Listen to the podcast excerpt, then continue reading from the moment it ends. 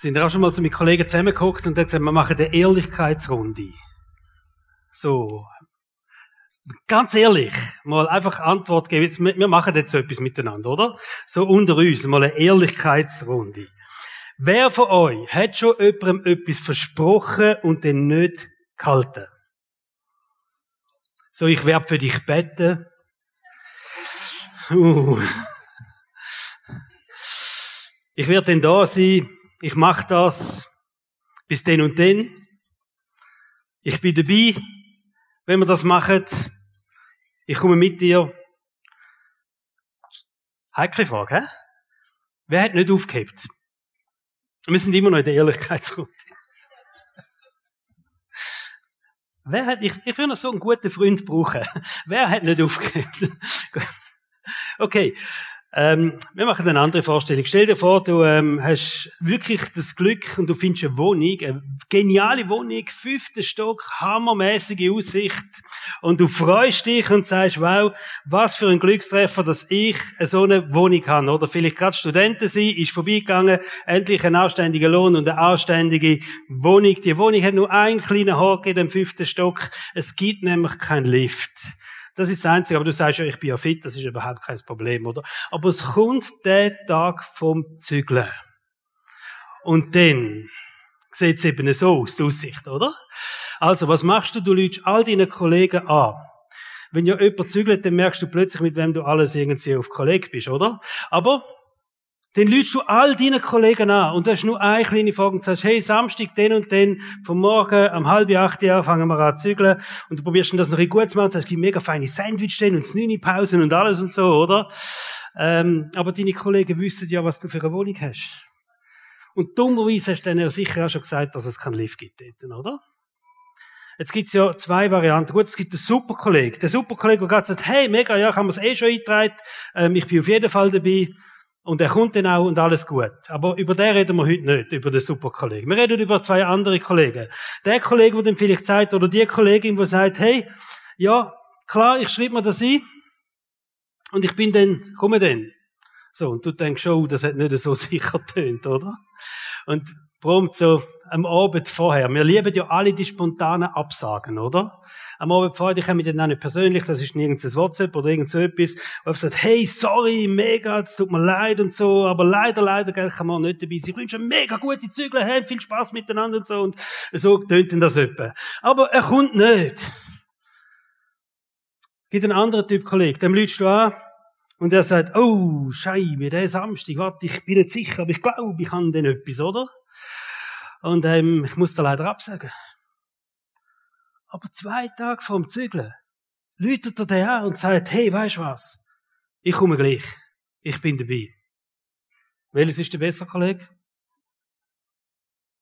Welches ist der bessere Kollege von diesen zwei? Spannende Frage, hä? Wir sind in einer Serie, wo es darum geht, Geschichten, die dein Leben verändern. Und wir schauen Geschichten miteinander an, die Jesus erzählt hat. Jesus hat verschiedene Geschichten genommen und das sind meistens so in einer Situation, wo er drin gestanden ist, wo, wo Leute gewisse Fragen haben oder eine Thematik ist im Raum gestanden und dann kommt Jesus und fängt an, eine Geschichte zu dichten. Also man hat sich gut können vorstellen, Situationen aus dem Leben gegriffen, aber er, es ist eine erfundene Geschichte von Jesus. Geschichten, wo den Menschen zu denken geben, wo die Menschen sollten ins Überlegen bringen. Und über solche Geschichten reden wir miteinander in dieser Predigserie. Jesus hat eine ähnliche Geschichte erzählt, ganz eine ähnliche Geschichte. Und wenn wir das Potenzial sehen von dieser Geschichte, dann hat das auch ein Potenzial für unser Leben, oder? Dann kann das etwas für unser Leben bedeuten und es kann unser Leben im Guten verändern. Darum heißt die Serie Geschichten, wo dein Leben verändert. Es geht um die Gleichnis, über 30. Gleichnis lesen wir in der Bibel, Geschichten, wo Jesus ähm, erfunden hat, wo aber ganz nah an unserem Alltag sind. Also die Geschichte von Jesus, die geht ähnlich wie die Zügelgeschichte, die ich euch erzählt habe. Nur Jesus ist mit ein paar obersten Priestern oder mit der religiösen Elite, mit den Pharisäern zusammen gewesen. Und meistens sind das ein bisschen heftige Diskussionen gewesen, äh, sind ein bisschen theologische Streitfragen da drin erklärt worden. Und äh, Jesus kommt und sagt, hey, was sagen da zu folgender Geschichte? Matthäus 21, 28 bis 31. Was sagt ihr zu folgender Geschichte? Ein Mann hatte zwei Söhne. Er ging zu dem einen und sagte, mein Sohn, geh und arbeite heute im Weinberg. Ich will aber nicht, erwiderte dieser. Später bereute er seine Antwort und ging doch. Der Mann wandte sich mit derselben Bitte auch an den anderen Sohn. Selbstverständlich, Vater, erwiderte dieser. Aber dann ging er doch nicht. Wer von den beiden hat nun getan, was der Vater wollte? Welches ist der bessere Sohn? Genau die Frage hat Jesus gestellt. Und wir schauen da miteinander, was hat das für unser Leben zu sagen, die Geschichte. Also der eine Sohn, das ist der, der gesagt hat, selbstverständlich Vater. In den neuen Übersetzungen steht selbstverständlich Herr. Also mit dem größtmöglichen Ehrerbietung gegenüber seinem Vater hat er gesagt, selbstverständlich mache ich das und ich werde auf den Weinberg gehen, so wie du das ähm, wettest von mir, ich werde das machen, oder? Eine sehr höfliche, respektvolle Antwort. Ob er so gemeint hat, wissen wir nicht, aber Tatsache ist, der ist nie gegangen. Der hat nur einfach mal so mega fromm und freundlich und zuvorkommend reagiert, aber auf dem Weinberg ist der nie erschienen. Der andere Typ, der hat gesagt, nein, ich will nicht. Und das ist ja eine ziemlich freche Antwort. Zu der damaligen Zeit müsst ihr wissen, das ist nicht mehr so wie heute, aber da hat man dem Vater nicht widersprochen. Das ist einfach so. Das gibt's, nicht. Wenn der Vater etwas gesagt hat zu dieser Zeit, man hat dem Vater nicht widersprochen, der Mutter auch nicht. Das ist die, die Ehe gewesen, wo man den Eltern gegeben hat. Man hat das nicht gemacht. Das, was der da macht, wenn er sagt, hey, sorry, ich habe keine Lust, ich mache das nicht, ich habe etwas anderes vor, ich gehe sicher jetzt nicht auf den Weinberg, das ist ziemlich frech gewesen. Ehrlich, aber frech. Was ihn zum Gewinner macht, dass er am Schluss eben trotzdem gegangen ist. Das macht ihn wieder zum Gut in der ganzen Geschichte, oder? Also er ist am Schluss gleich gegangen, hat sich's nochmal überlegt und ist gegangen. Und Jesus hat dann, wo er die Geschichte erzählt hat, hat er die Meinung gefragt und gesagt, hey, welches ist jetzt der bessere Sohn? Ist eine kleine Meinungsumfrage bei all diesen Schriftgelehrten, Pharisäer, die eigentlich sollten wissen, wie man das Leben gut lebt, was ein korrektes Leben ist. Und die, natürlich die Antwort ist eindeutig gewesen. Alle haben gesagt, am Schluss der, wo gegangen ist. Ich als Vater muss sagen, meine Ideal, Idealvorstellung von einem Sohn, das ist halt, wird da wirklich nicht benannt, aber es ist schon die, der sagt, ja, Papi, und er macht es dann auch. Also haben wir unsere Kinder erzogen. Und er hat sich bewährt, bis zum Schluss. Also, welches ist am Schluss der bessere Sohn? Wer hat den Willen vom Vater gemacht? Und die Antwort von allen zusammen ist eindeutig gewesen, der, wo am Schluss gegangen ist. Egal, ob er am Anfang gemotzt hat oder nicht, aber der, wo am Schluss gegangen ist. Und wir fragen uns jetzt, was hat Jesus mit dieser Geschichte wollen sagen?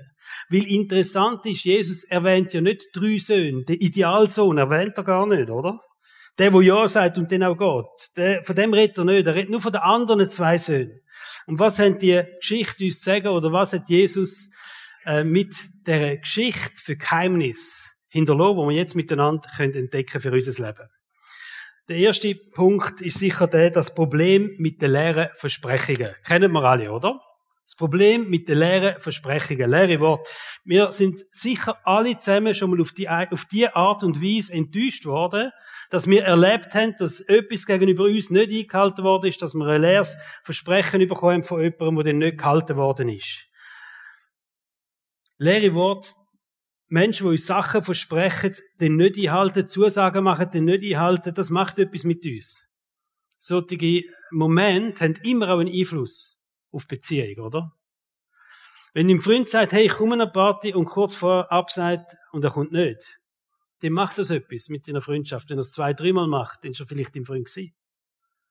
Wenn dein Ehepartner dir Versprechen macht, aber die nicht einhalten im entscheidenden Moment. Wenn dein Chef dir ein Versprechen macht, du machst etwas ab mit dem Chef und er sagt, ja, wir werden das machen und ich werde schauen und du wirst das bekommen und von dem wirst du profitieren und alles und es passiert nicht.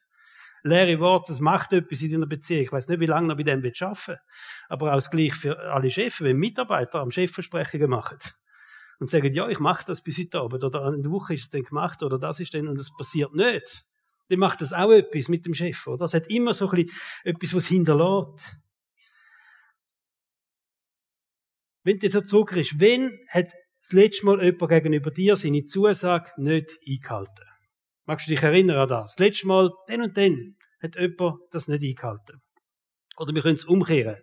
Dann wirst du jetzt zum direkt Betroffenen auch, oder? Hast du auch schon mal zu etwas Ja gesagt und dann eben doch Nein gemacht? Ja gesagt und Nein machen. so kurzfristig abgesagt ohne wirklich einen Grund zu haben. Einfach nicht erscheinen oder ähm, deine Zusagen nicht eingehalten. Wir reden jetzt nicht davon, wenn wirklich etwas dazwischen kommt. Das gibt's ja auch. Es gibt Momente, wo man leider, leider ganz kurzfristig muss sagen, ich kann das nicht einhalten, was ich versprochen habe. Oder ich kann jetzt da nicht zu meinem Wort stehen, weil das und das ist passiert. Wir haben gerade letzte Woche so ein Erlebnis gehabt. Wir haben eine Kleingruppe gehabt. Jemand in der Kleingruppe schreibt, hey, Kleingruppe ist bei uns. So der Chat hat äh, angefangen sich bewegen am Kleingruppentag. Kleingruppe ist bei mir daheim, ähm, sind alle eingeladen und dann ich natürlich Daumen hoch geschickt, ja, freue mich, kommen, oder? Und ähm, wir sind wirklich, wir sind im Auto gewesen sind auf Fraufeld gefahren und Ausfahrt Fraufeld kommt das Telefon. Helen, ihrem Vater, wo mir ein bisschen, oder Helen betreut, den hauptsächlich, ähm, läutet an und sagt, du, ich habe mir den Finger geschnitten, blutet wie Zau, weiß nicht mehr, was ich soll machen. Also wir kehren um auf der Autobahn und dann stell vor Kleingruppenabend, ähm, noch auf der Autobahnausfahrt. He? Ja? Ihr seid voll da. Ich freue mich, dass ihr so präsent sind. Wir reden jetzt von dem Moment, wenn du einfach keine Lust mehr hast, oder? Oder wenn du etwas Besseres plötzlich vorhast. Plötzlich, das kennt ihr vielleicht auch, so der plötzliche Drang von einem Netflix-Abend.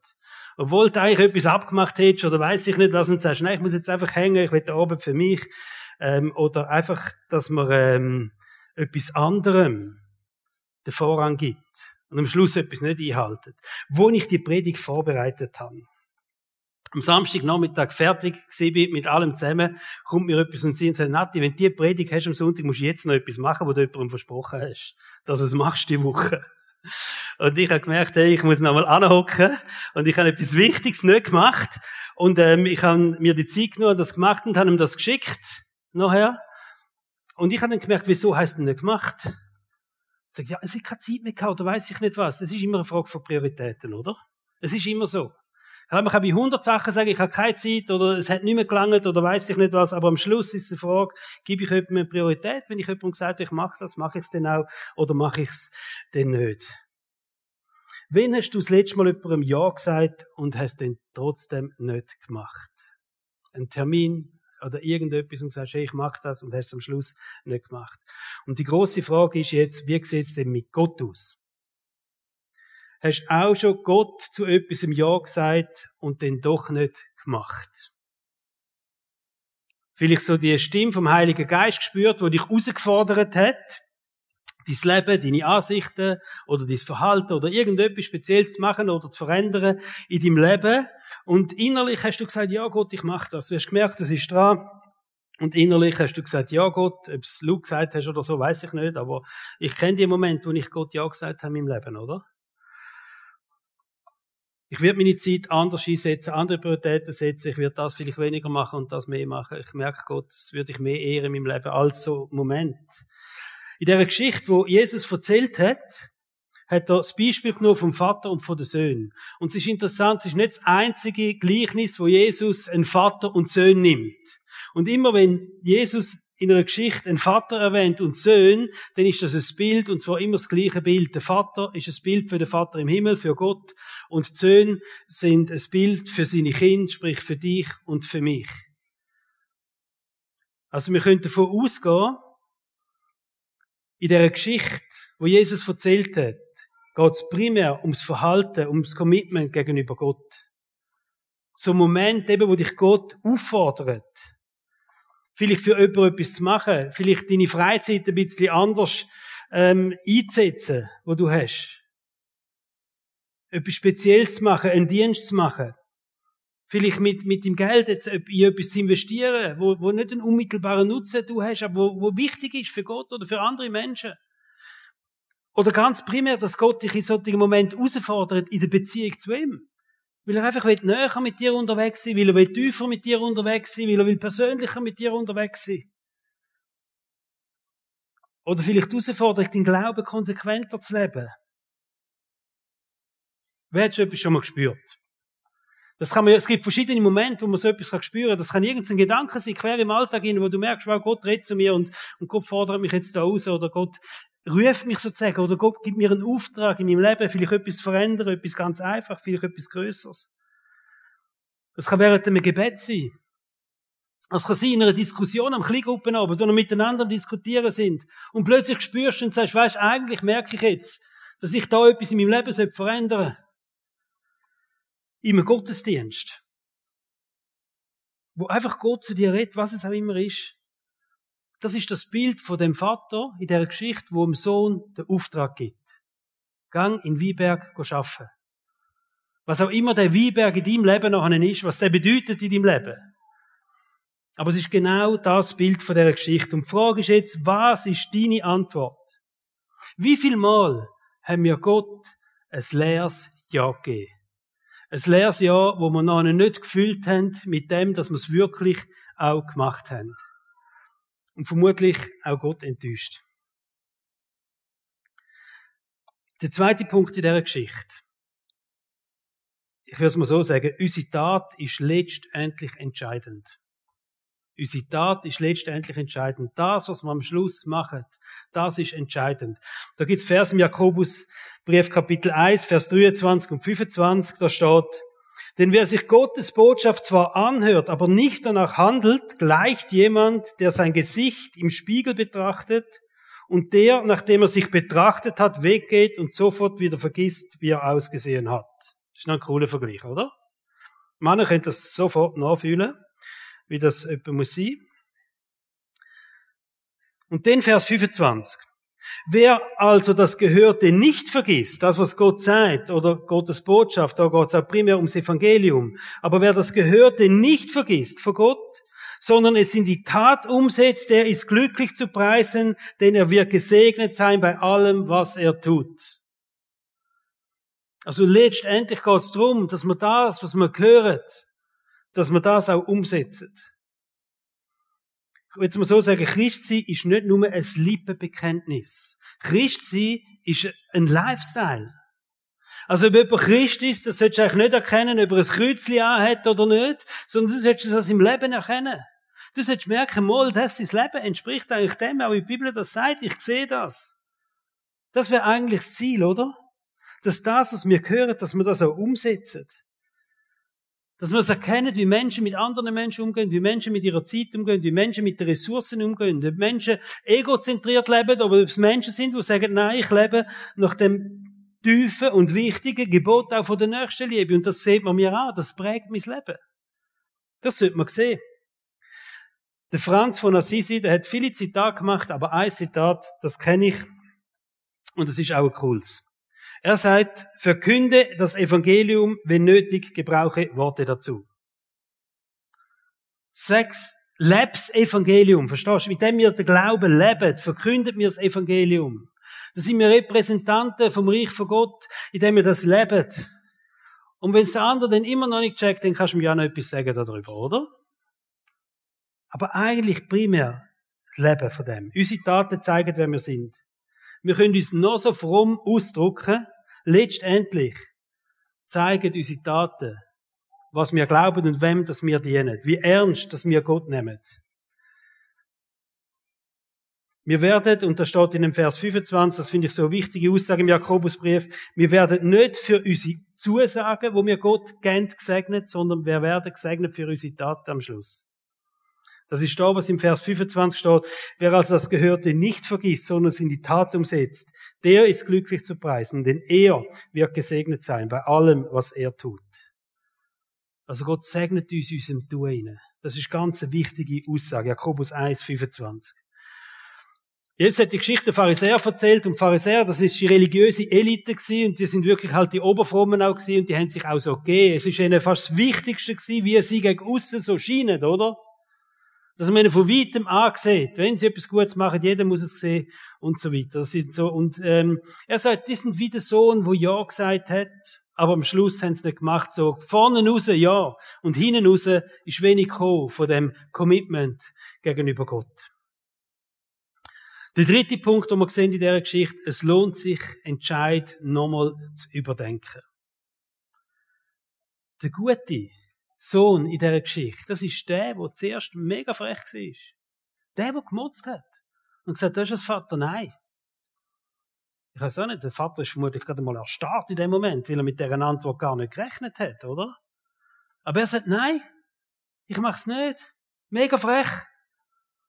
Aber es ist der gewesen, der sich's nochmal überlegt hat, wo der Entscheid nochmal überdenkt hat. Ich weiß nicht, wie lange er gebraucht hat für das. Und warum? Aber irgendwann ist er ziemlich ein umgekehrter Händchen gewesen, oder? Zuerst sagt er nein und dann geht er gleich. Der hat so zweimal Mut bewiesen, der Typ. Das erste Mal Mut bewiesen hat er in dem Moment, wo er dem Vater nein sagt. Einfach so ins Gesicht hier. Und das zweite Mal Mut bewiesen, wo er sich's anders überlegt hat und doch durchgegangen ist.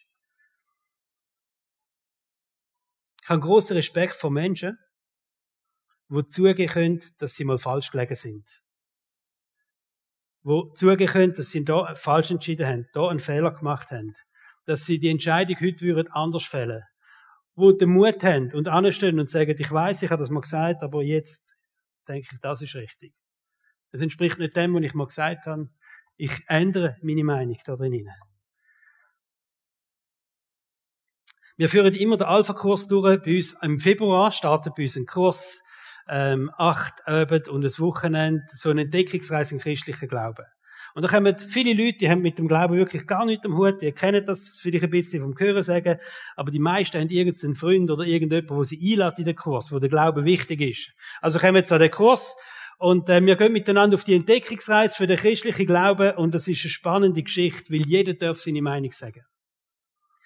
Und jemand hat mir mal gesagt, ein Mann, der in dem Kurs war, hat gesagt, weißt du, den Moment darfst du nicht unterschätzen. In dem Kurs, er ist einer gewesen, der sich anhand von dem Kurs wirklich für das Leben mit Gott entschieden hat. Und dann sagt er mir, aber weißt du, das ist ein recht ein schwerer Moment. Er sagt jetzt nicht mehr 20, oder? Und das Leben lang hat er gesagt, ich brauche Gott nicht. Das Leben lang hat er mir gesagt, habe ich gesagt, ich weiß selber, wie ich mein Leben muss gestalten. Ich brauche nicht einen Gott, der mir drin redet. Ich bin ein guter Mensch, ich bin ein großzügiger Mensch. Ich brauche auch niemanden, der mir vergibt. Und plötzlich in dem Kurs, in dem Alpha-Kurs, wird es ihm bewusst, wie sehr das er Gott braucht. Und was für ein Geschenk das es ist, mit dem Gott dürfen unterwegs sein. Und dass es nicht einfach lange, dass ich ein bisschen großzügig bin und ab und zu ein guter Mensch oder generell ein guter Mensch, sondern dass wir alles zusammen Menschen sind, die Vergebung brauchen. Und dann hat er gesagt, weißt du, wie demütigend das, das ist? Der Moment, wenn du merkst, dass du es 20, 30 Jahre lang lauthals vertreten hast und du entscheidest dich anders jetzt. Du entscheidest dich genau fürs andere. Auch als Christen kennen wir solche Gefühle, oder? Vielleicht hast du jahrelang eine Meinung vertreten über irgendeine Situation, über irgendeine Begebenheit oder irgendeine theologische Meinung und plötzlich merkst du, dass Gott eigentlich anders über das denkt. Das wird dir bewusst. In der Bibel steht, steht Erkenntnis ist wachstümlich. Darum bewundere ich alle die Leute, die Bücher schreiben, weil die haben das mal fest aufgeschrieben, oder? Was ist, wenn die zehn Jahre anders denken über das? Vor allem die, die so ein bisschen extreme Sachen schreiben denke ich, ja, du vielleicht in zehn Jahren denkst anders. Ich habe mit einem äh, wirklich sehr guten Theologen geredet und wir sind so ein bisschen unterwegs gewesen. Ich war in Israel auf einer Reise und dann hat er, hat auch gerade ein neues Buch geschrieben und dann hat er mir voll Freude von dem erzählt und ich habe gesagt, ja, und was denkst du denn, wenn du zehn Jahre anders denkst und das Buch geschrieben hast? Weil es so eine, eine Aussenseiterposition war, die er vertreten hat, theologisch. Und dann lächelte er mich an und sagte, ich habe mir schon etwas überlegt. Und ich habe gesagt, ja, aber Erkenntnis ist wachstumlich, gell, das weißt. Es ist noch, verstehen es braucht den Mut. Wenn man mal eine Position im Leben vertreten hat, wenn man mal einen Entscheid gefällt hat, dann braucht es den Mut, um plötzlich einfach zu sagen, okay, nein, das ist nicht mehr so, ähm, ich sehe es jetzt anders. Das Problem heißt Stolz und Rechtfertigung. In der Geschichte ist Jesus noch nicht zu den Pharisäern gegangen. Die Diskussion mit den Pharisäern ist dann weitergegangen. Ihr könnt das nachlesen. Matthäus Evangelium Kapitel 21. Im Vers 32 sagt er, und trotzdem wart ihr nicht einmal nachträglich bereit, eure Haltung zu ändern. Das seid ihr der Pharisäer. Ihr seid nicht bereit eure Haltung zu ändern. Es gibt für mich eine von der krassen Umkehrgeschichten, oder? Wo sich ein Mensch total umentscheidet. Das ist die Geschichte von Paulus. Der Paulus ist bekannt bis heute als einer von der größten Evangelisten, aber das ist er nicht sein ganzes Leben gewesen. Er ist einer von den Pharisäern gewesen. Er ist einer von denen gewesen, wo sich genervt hat über Jesus. Er ist einer von denen gewesen, wo die ersten Christen verfolgt hat. Er wird in der Bibel als einer von den stärksten Christenverfolger in der Anfangszeit beschrieben. Und dann hat er die Begegnung mit Jesus. Und er steht, wenn er dort ab dem Ross runtergeflogen ist, und ich denke, das ist ein gutes Bild, oder? Wenn man so stolze Meinung vertritt, muss man manchmal ab dem Rössli runterfliegen. Und dann hat er die Begegnung gehabt mit Jesus. Und Jesus sagt, ich bin übrigens der, wo du verfolgst. Und der ist noch angegangen und die Leute haben ihm nicht einmal geglaubt, dass er anders denkt, oder? Die Leute haben gedacht, was ist mit dem los? Jetzt hat er so gegen den Jesus, den Christen verfolgt und wo der kam und sagt, ich bin jetzt ein von euch, haben sie die Leute zuerst gar nicht glauben Kann er sich so krass ändern? Kann er sich so krass umentscheiden? Wenn wir auf dem falschen Dampfer sind, dann sind wir in der Regel doch Meister von der Rechtfertigung. Das ist wie der Geisterfahrer, wo im Radio ihnen gehört, hey, Achtung, auf der A1 kommt ein Geisterfahrer entgegen und er sagt, ja, was heißt da eine Hunderte? Wir, wir fühlen uns dann immer noch richtig, oder? Und wir verteidigen denn das. Ich persönlich habe auch so, so Sachen, die ich verteidige in meinem Leben, wo ich aber, wenn ich ganz ehrlich bin, merke, sie sind nicht so gut, oder? Zum Beispiel habe ich ein italienisches, süditalienisches Temperament. Also, unten beim Stiefel nochmal 100 Kilometer südlicher, dort bin ich vermutlich gezeugt worden. Mit wirklich italienischem Temperament. Und dann gibt's Möglichkeiten natürlich, wo du ein bisschen, ähm, heftig diskutieren anfängst. Und dann steht aber in der Bibel etwas von Sanftmut, es steht von Selbstbeherrschung, als Frucht vom Heiligen Geist und so. Ich kenne ja die Bibelstellen, oder?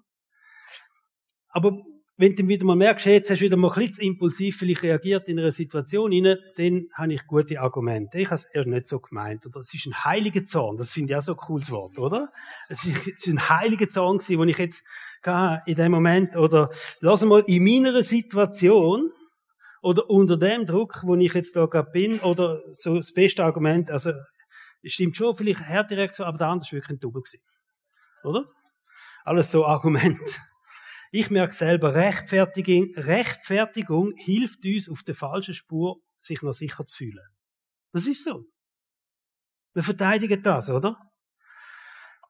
Mit Rechtfertigung vergeben wir aber auch die Chance auf Veränderung. Wir vergeben die Chance auf einen Neuanfang und wir vergeben die Chance auf Wiederherstellung.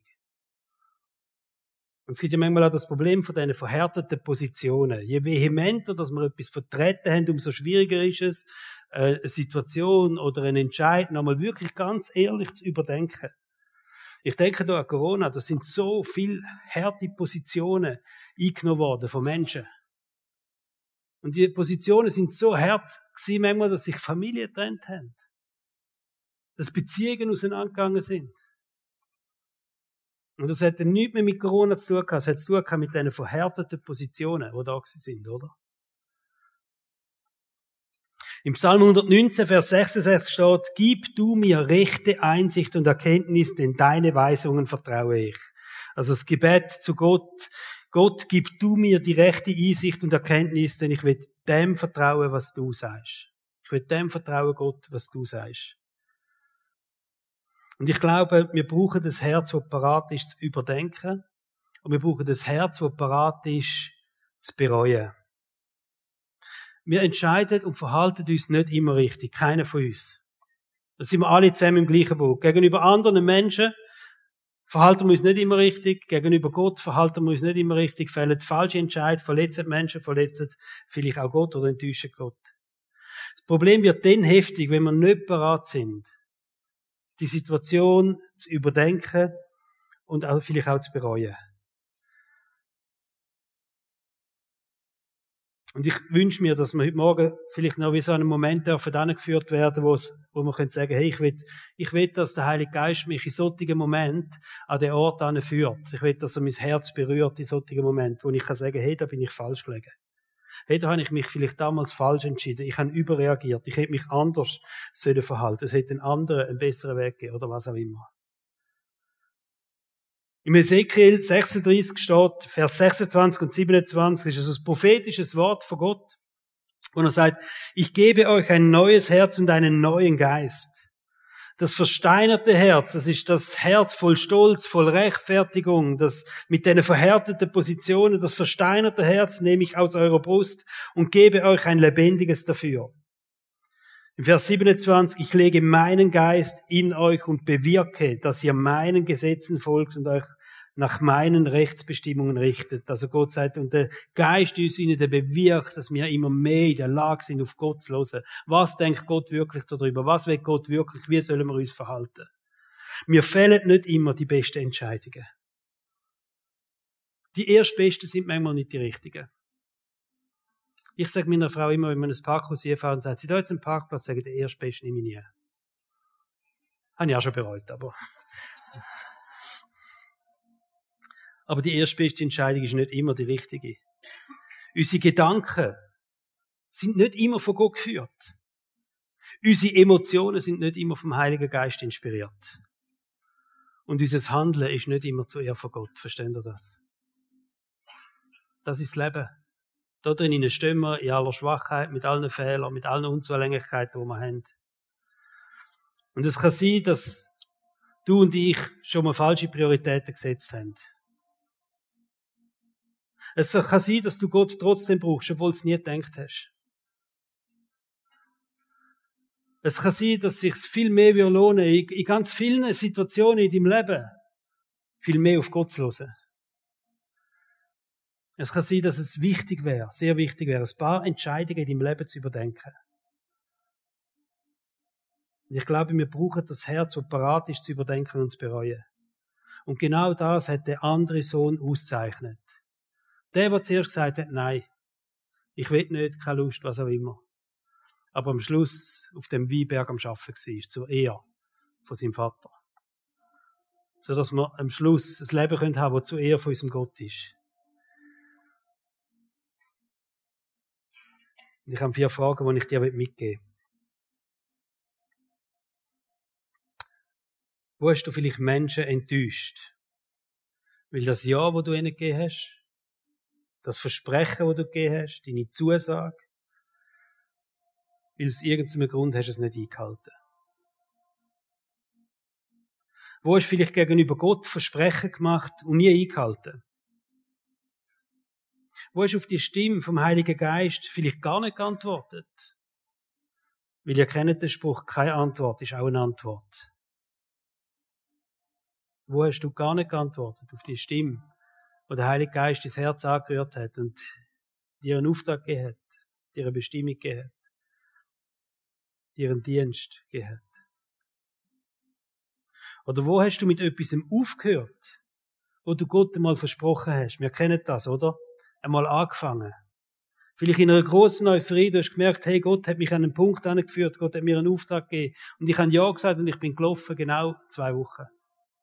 Und nach zwei Wochen und nach zwei Monaten ist es versandet. Aber eigentlich weiß ich, es wäre jetzt noch richtig. Es wäre jetzt noch richtig. Wo hast du mit etwas aufgehört, wo Gott dir, wo du Gott einmal versprochen hast, wo du gespürt hast, dass Gott dich an einen Ort führen Wo hast du Gottes Nein gegeben? Haben wir den Mut, unsere Nein gegenüber Gott nochmal zu bedenken? Dann vielleicht mal zurückschauen in unserem Leben und sagen, wo habe ich überall schon ein Nein gegeben zu Gott? In all diesen Momenten, wo ich gespürt habe, er hat zu mir geredet. Und habe ich jetzt den Mut, und ich weiß, es braucht Mut und Demut, zum zu sagen, ich überlege mir es nochmal. Weil Gott verändert sich nicht. Kommen wir beten miteinander. Vater im Himmel, ich danke dir, dass du so ein guter Gott bist. Vater im Himmel, ich danke dir, dass wir deine Kinder dürfen sein, dass wir deine geliebten Söhne, dass wir deine geliebten Töchter dürfen sein. Und ich danke dir, dass du ein guter Gott bist, dass du ein gnädiger Gott bist, dass du ein großzügiger Gott bist und dass wir nie zu kurz kommen, wenn wir deine Kinder dürfen sein. Und Heiliger Geist, ich lade dich jetzt ein, einfach an unsere Herzen anzurühren, in all diesen Momenten, wo wir aus vielen Gründen auch immer eben Nein gesagt haben vielleicht Ja gesagt haben und dann nicht gemacht haben. Lass uns, lass uns Täter werden von dem, was wir wettet. Ich sehne mich nach dem, dass wir dürfen Menschen sein, die, die unseren Glauben leben. Konsequent. Mutig, vorwärts gehen. Und ich nehme das, das, das mit vom Jakobusbrief, das heißt, wir werden gesegnet werden für die Momente, wo wir auf dieses Wort losen und dieses Wort umsetzen tun. Und so will ich einen großen Segen aussprechen über jedem Einzelnen, der da ist. Dass du darfst gesegnet sein auf all deinen Wegen mit Gott. Dass du darfst gesegnet sein in all dem, was du machst für Gott. Wo du vielleicht dein Leben änderst. Wo du dich vielleicht hinterfragst. Einstellungen verändern tust. Einfach zur Ehre von Gott. Ich segne dich mit Mut, ich segne dich mit Kraft, ich segne dich mit Energie. Ich segne dich mit einer riesen Freude in diesen Schritten. Ich segne dich einfach mit, mit, mit so viel Leidenschaft auch auf dem Wieberg von dem Vater dürfen zu schaffen. In Jesu Namen. Amen.